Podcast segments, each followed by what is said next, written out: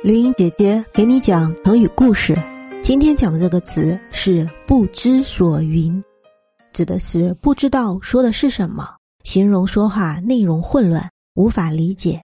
这个成语来源于诸葛亮《前出师表》，临表涕零，不知所云，说的是公元二二五年，诸葛亮亲率大军南征孟获，他七次俘虏孟获，又七次释放。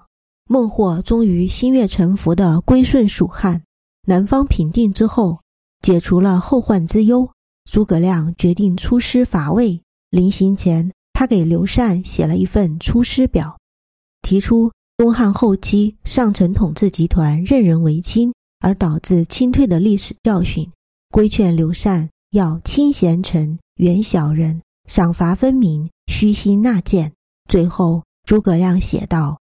应当远离，临表涕零，不知所云，表达他恳切、激动的心情。